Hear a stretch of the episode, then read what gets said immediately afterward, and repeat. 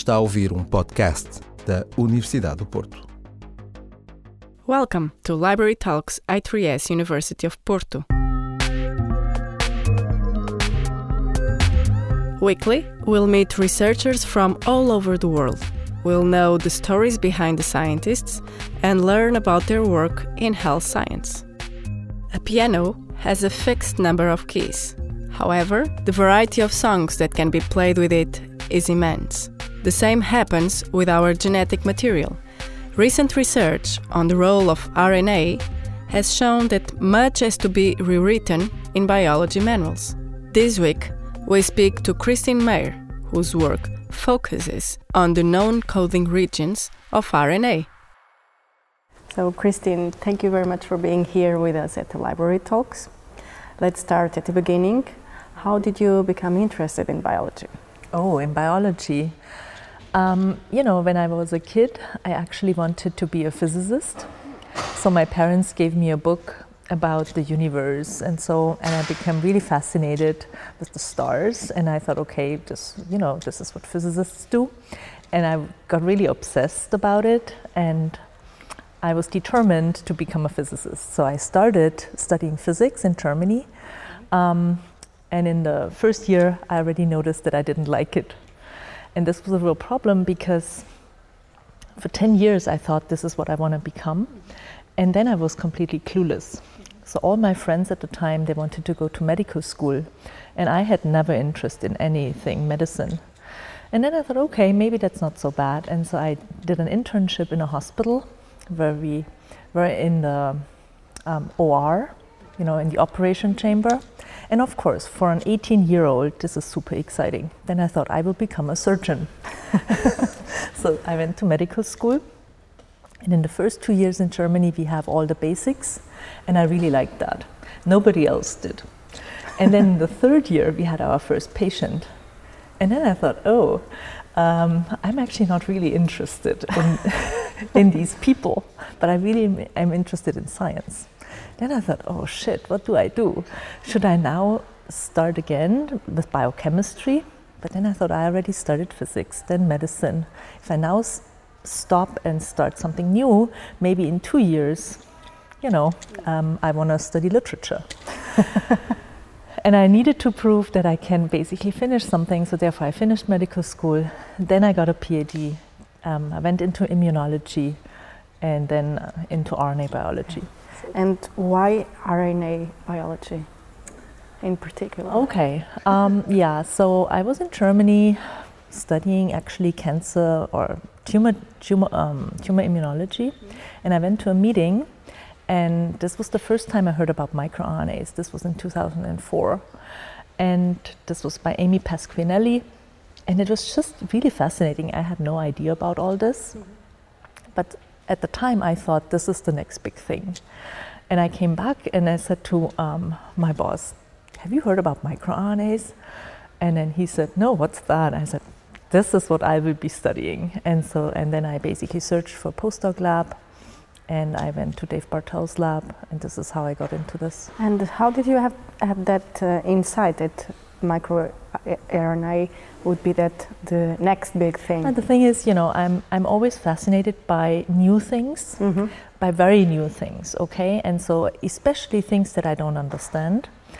Um, and at the time, this was basically as far away as I could imagine from my training and expertise, and I just was mm-hmm. very interested in this. So mm-hmm. it could have been anything, yeah. probably. yeah, from physics to and whom who were your key influencers at the time? Yeah, anyone actually, in particular? Mm, I mean, at the time, this was in the very early days of microRNA research, and so I basically looked up the labs. And I mean, one of the big people there was Dave Bartel, and so he really influenced me probably the most. So when I went to his lab, I, com- I completely changed the way how I approach problems, how I think about things, how I design experiments, how I challenge my results. And so I really actually learned all of this um, when I was in his lab. So I think he influenced me the most. Mm-hmm. Okay. And fast forwarding a little bit, uh, uh, technology played a, a, quite important role for the area that you are studying now, particularly the, those three untranslated regions, mm -hmm. because it only began to be a, a, field of research after this recent screening technologies. Could you tell us a little bit more about this shift that happened in your field? Okay. Yeah, so um, before I had my lab, I had never um, established um, a new method. and I actually thought this is not what I'm doing. I actually started my lab and I waited for other people to come up with these sequencing protocols. Okay? So I waited one year, I waited another year, and nothing was published. And I thought I really need this because we want to study 3' prime UTRs and we really need to define the boundaries. We need to do this. And then actually we started it because I thought, okay, if nobody else is doing this or it takes forever, maybe we actually need to do this ourselves. And so then actually this is, um, it was a re real learning process. Um, but then um, two years later we had our own method and it's actually very good. And so, yeah, but it was really not, I didn't set out to do this. Could you explain a little bit more to our listeners who, what is that method oh, about? Okay. Yeah. Um, okay. So we are. So you know, genes are at the DNA level, and so they are transcribed into a copy, and this copy has a beginning and an end. And you really need to know where the end is, and these methods can provide you with the end. And so the end of an mRNA is basically it ends in a bunch of adenosines, which are A's, and so our method basically gives you the boundary of the gene so before the A's. And so if you have 20 nucleotides before these A's, you can identify basically each gene um, and you can also ask how highly it's expressed. So if you activate a gene, you make more copies. And so now you can basically measure how many copies do you have and you know the identity of the gene. So basically every gene gets one tag, which is the last 20 or 25 nucleotides of that mm -hmm. gene. Okay. And um, what has been the impact of that method in your community? I mean, so first of all, it's a very easy way of measure gene expression because you don't need reads across all the whole gene bodies. You, you only need that tag. The other thing is actually that you this was actually a real surprise from our method that half of all human genes do not only have one end but have several ends. And so that means one protein can be generated from mRNAs that have different lengths of the 3' UTR. And this was very surprising. So it was surprising that it's half of all human genes and in the beginning, nobody knew if this is relevant because everybody thought the coding region that makes the protein is the most important. So, why would you need all the sequence downstream? And sometimes this, or most of the time, the sequence is much more sequence than the sequence that makes the protein. And so, basically, my lab said, okay, we want to figure out why do you need all this sequence? What is the function of all this sequence downstream?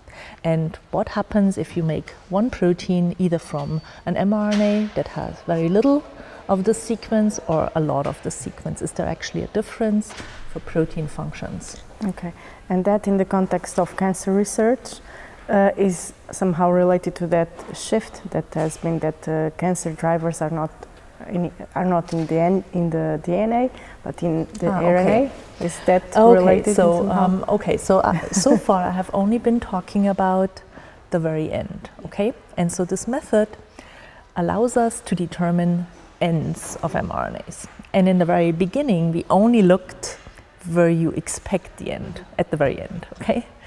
And then um, after a while, so we have lots of data, okay? And so then we actually um, saw these ends quite in the beginning of genes. And I thought, okay. And so then I had a student who did a systematic analysis about this. And I said, okay, first we need to see is this an artifact? Because, you know, every method has problems, right? So is it an artifact? If not, is it useful or what does it do? And it took us actually quite a while um, to understand what's happening. And so, what we then found is that, especially in immune cells, these ends are very often in the very beginning of a gene. And so that means it makes a truncated gene, okay? And then I thought, okay, so now it does this actually then make a truncated protein? Because we always thought the cell has ways to to avoid making truncated proteins. But actually, this is really a way to make truncated proteins because the mRNA looks to the cell completely normal. So the cell doesn't know that this is truncated.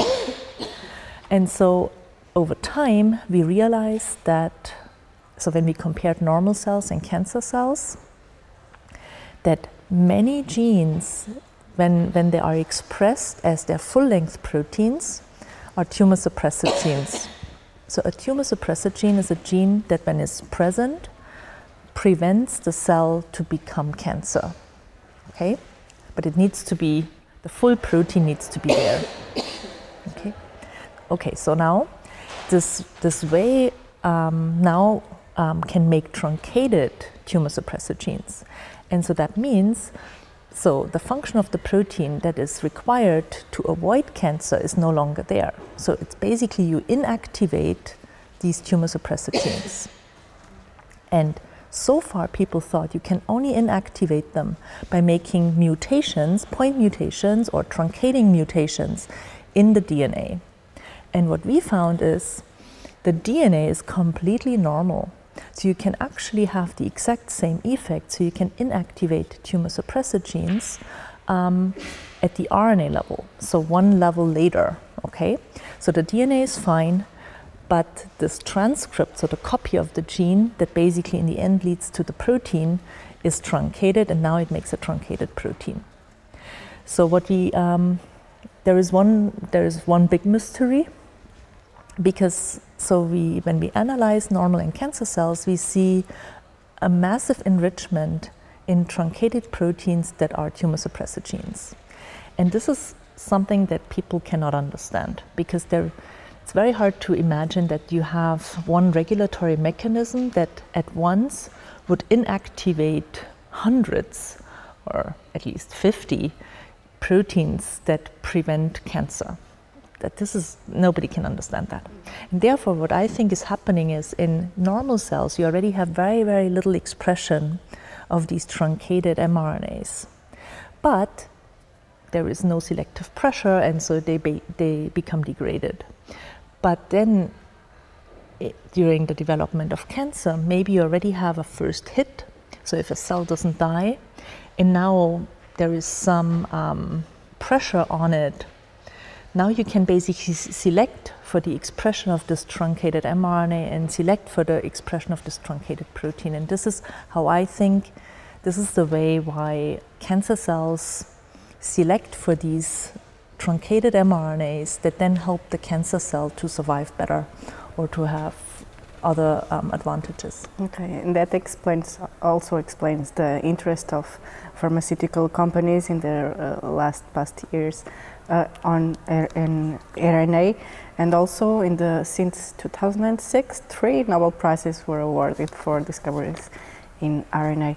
Um, so, is that mystery that you just explained now? Would you say it's the biggest challenge because uh, there are still many challenges to be addressed? Oh no, there's many more challenges. Many more. no, I mean it's really. Um, I actually think research on RNA explodes right now, mm-hmm. and so we will learn much more. And so it also can act as scaffolds in the cell. It can actually be used to define specific environments inside the cytoplasm. So RNA has many more features that people haven't known before. Mm-hmm. And so we are really just starting um, to see all this. So this is um, it's just really just bit. the very beginning. um, and what would you say is the, the most special characteristic of, of uh, RNA oh. I can. I think it can do so many different things. Mm-hmm. So it's actually quite huge. Um, so it's a scaffold. It can act as an enzyme. it I don't know. It has so many different Many layers. properties. Yeah, um, that's probably what it is. And what mm, have you learned about protein targeting um, that can be applied to drug design by studying RNA, for instance? I actually never think about that, so I No? actually don't think I have a good answer for this. Um, what is the, the um, for you? What is your favorite res- aspect of your research? So we are trying to do things that are really new, like completely new, and this really this is basically what excites me the most. So I want to um, study things where nothing is known. So I can come up with basically fantasy models, and then we come up with experiments to test these fantasies. Okay. And so, um, so you like the fantasy part or the experiment part? no, both of them Both of them. actually. Um, so the fantasy is, of course, this is easy, right? Um, but then to design good experiments that in the end give you a yes or a no is not so easy. And so we are trying to to do this properly. And of course, we always challenge um, our results. And I really like best.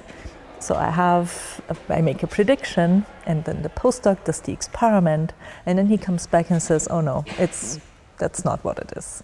And so I really like that if I'm wrong, because then it shows that the biology is actually um, more complicated and it's even better than we think it is. And so we are trying to do new things that are unexpected. And you haven't uh, regretted yet for not being a physicist. I mean, um, you know, I really like math, and so right now, um, the area that we are getting into is actually a little bit more biophysics. So I'm actually um, going a little bit into the physics direction. But you know, I'm also going more into the bi- biochemical direction. So I, am all over, and um, so I just try to do things where I'm actually not really the expert, because if you have a more naive view, you can always see things better. And so I'm trying to become the expert leader, but not in the very beginning. And so this really allows me um, to do things that are actually new. But doesn't that uh, also represent um, an, a disadvantage in a way, for instance, when you try to publish? Because when you are not considered an, an expert in a field, the reviewers might be a little bit harsh. No, on you. that's true. But therefore, um, so I think this is what I learned in Dave's lab. You need to do experiments that are airtight. So you need to have a really good experiment, and then you so then you have a nice result, and now you challenge it. And after that, if it still survives, everybody believes it. And so those things are not so easy to do. Mm-hmm. But if we achieve that, I'm not worried because then I know, okay, it's it, we ju- it's basically as if we have proven something, despite the fact that you can't prove something and only disprove. And how can you, how do you, uh, let's say, feed that spirit, let's say, uh, or that way of working in science in USA? How I How do you um, uh, keep your that uh, attitude towards science in a, uh, in, a, in the context of doing science in the USA nowadays? You know, I actually um, I like the U.S.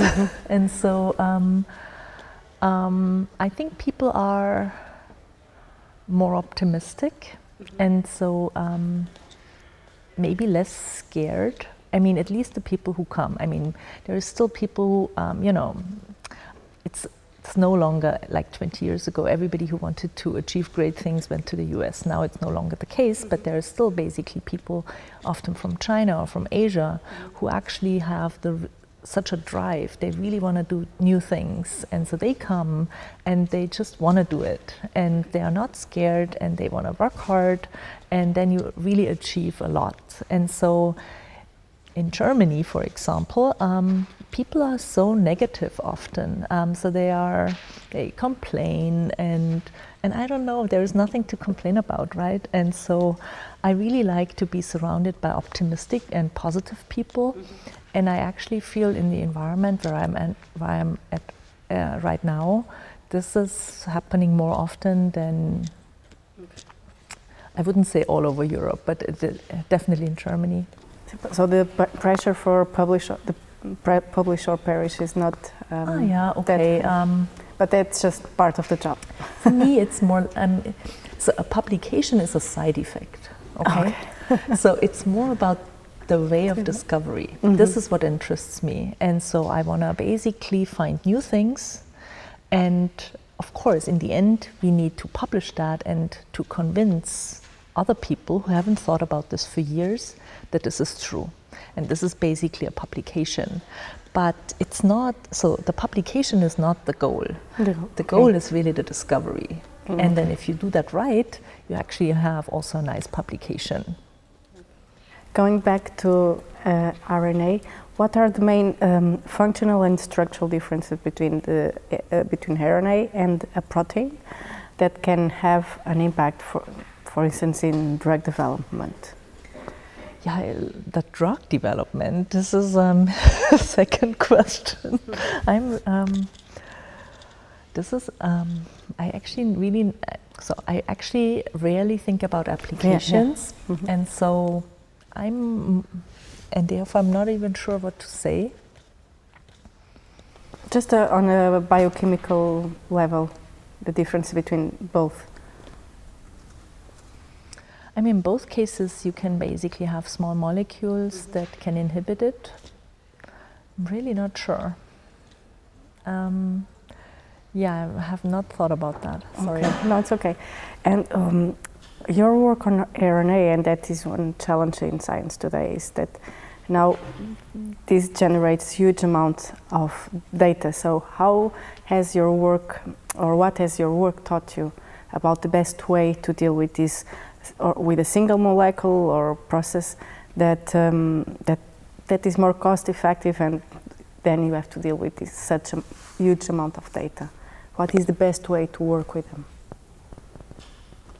Because this sequence that we're talking about this generates lots of data.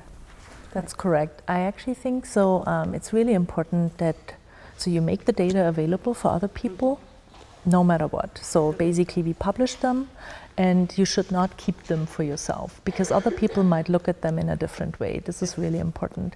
The other thing is that I think it's also important to provide the data in at least a half processed way because our processing pipeline is highly sophisticated. So, of course, we publish how to do this, but for somebody new to recapitulate this, this takes forever. So, therefore, I actually think also for other fields, I think it would be really important to give, so to publish the data in a more processed way that normal people can already deal with it and so we, we designed a web page where you can actually just, you can search for each gene. So it's basically, even if you don't have any bioinformatics background, you can use this.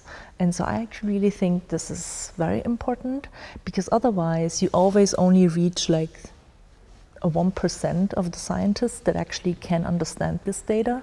But if you provide it in a more processed way or in a searchable way, then actually normal scientists can um, also use it. And I think this is really important. And we are trying to, you know, to add more data to this, to that other people can actually, you know, just use our data as we do. Okay. So, and talking about science more in general, what do you think are the main challenges for science today?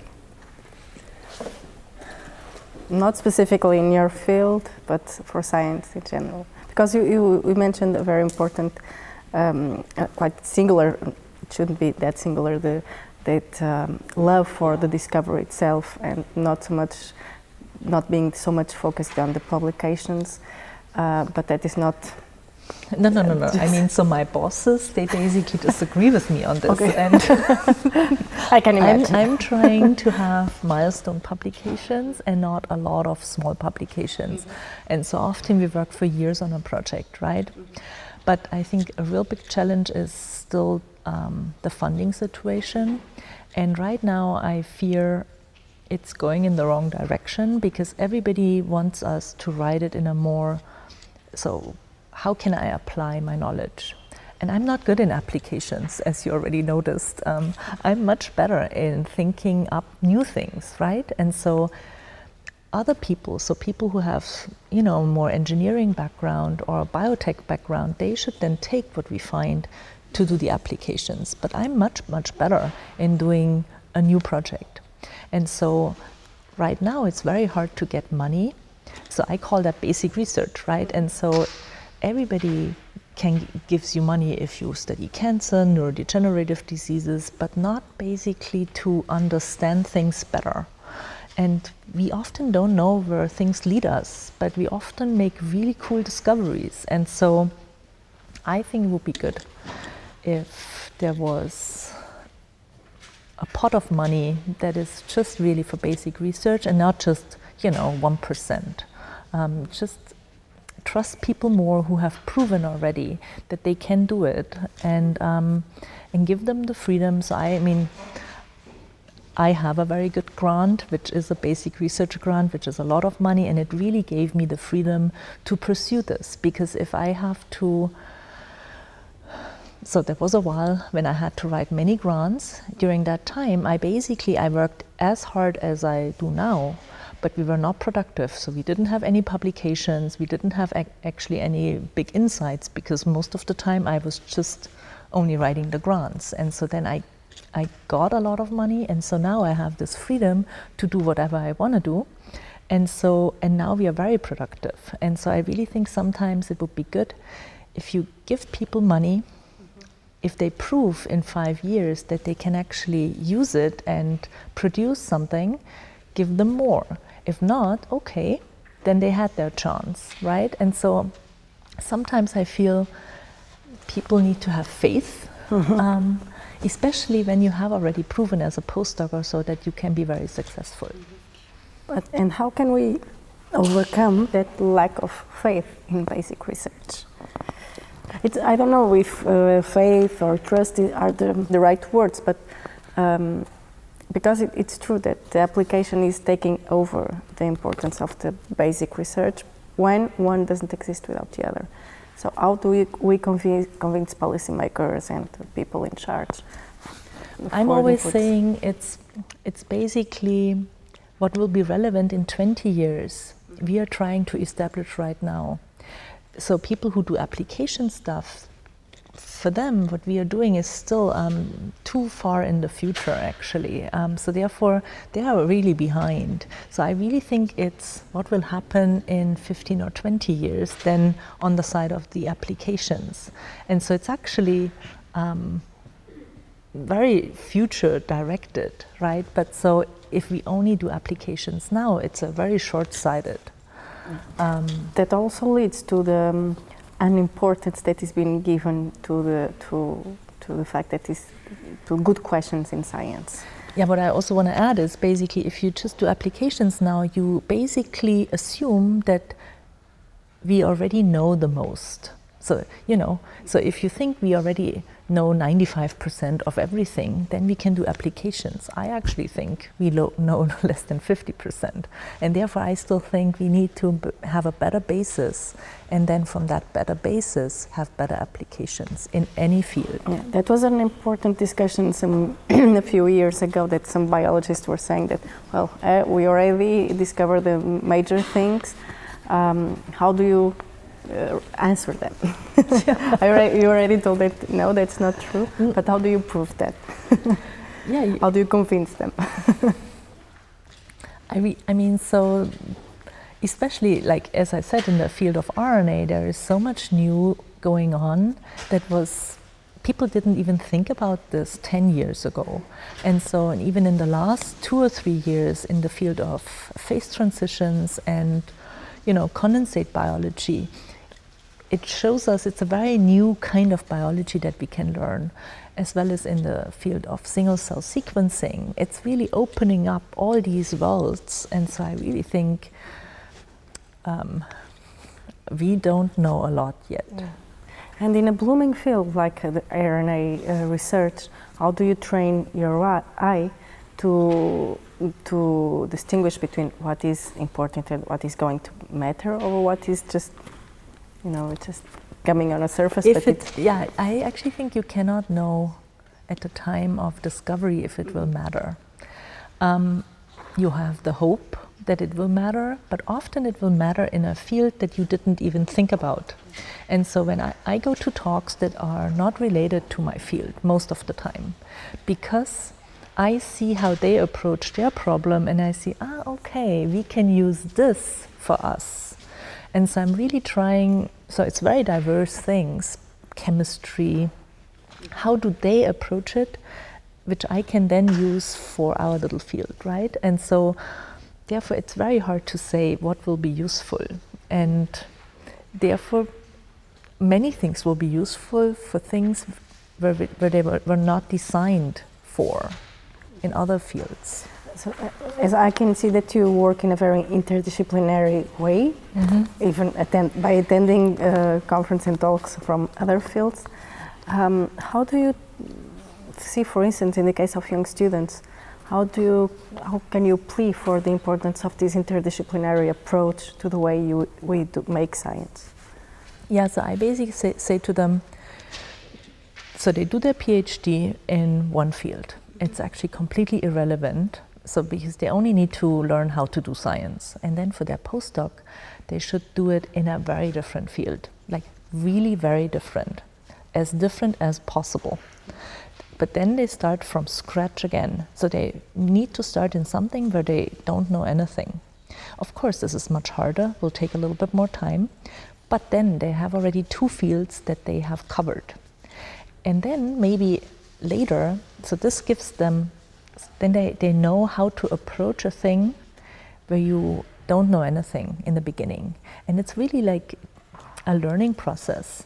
And so I have done this so many times that I'm really not scared to work on something that we have not worked on. First, I read a textbook, then I read papers, and then we just basically design experiments that try us that try to give us a yes or no answer, and and then we go from the data. Um, it's really people. I think people need to learn to start over again. You know, really yeah. from scratch and don't just say, oh, I already know so much in this field, I want to stay in this field. Yes, you can, but then you will always just do um, baby steps into the next area. Some people are really good at that, and this is also fine. But if you, so I think it's very important to do very, very different things. Okay. And if you could ask uh, to an omniscient being some um, question or one scientific question, what would it be?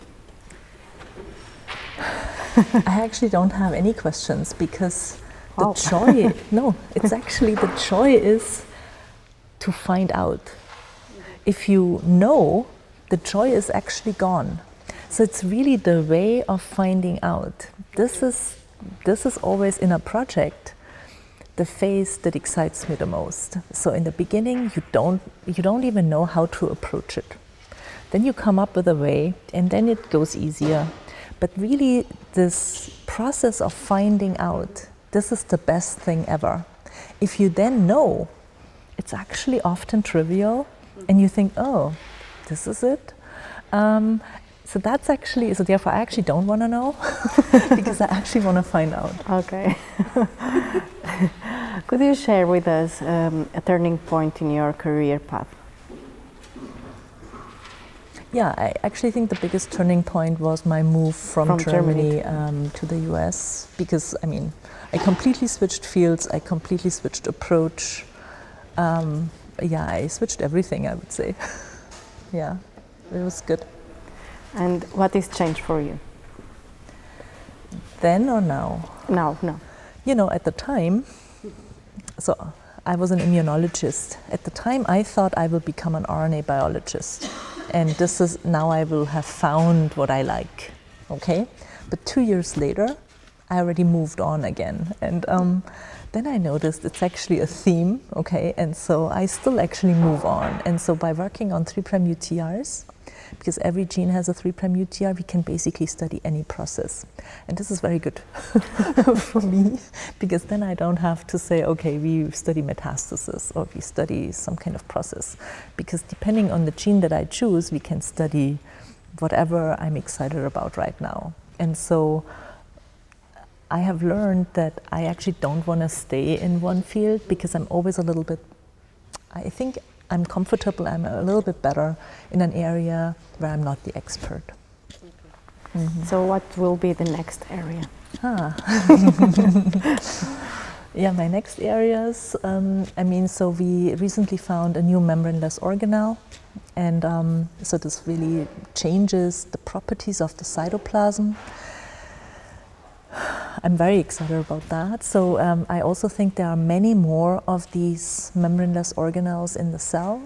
So surrounding mitochondria or Golgi or at the plasma membrane that then make local environments where certain reactions can happen better or worse. Mm. We want to find mm, more of those. We also want to understand how biochemical reactions are changed in such new environments and so that's what we're definitely doing. Um, yeah, so those are my two um, favorite projects right now. Thank you so much for your time. Thank you. Para ouvir mais, subscreva os podcasts da Universidade do Porto em notícias.up.pt.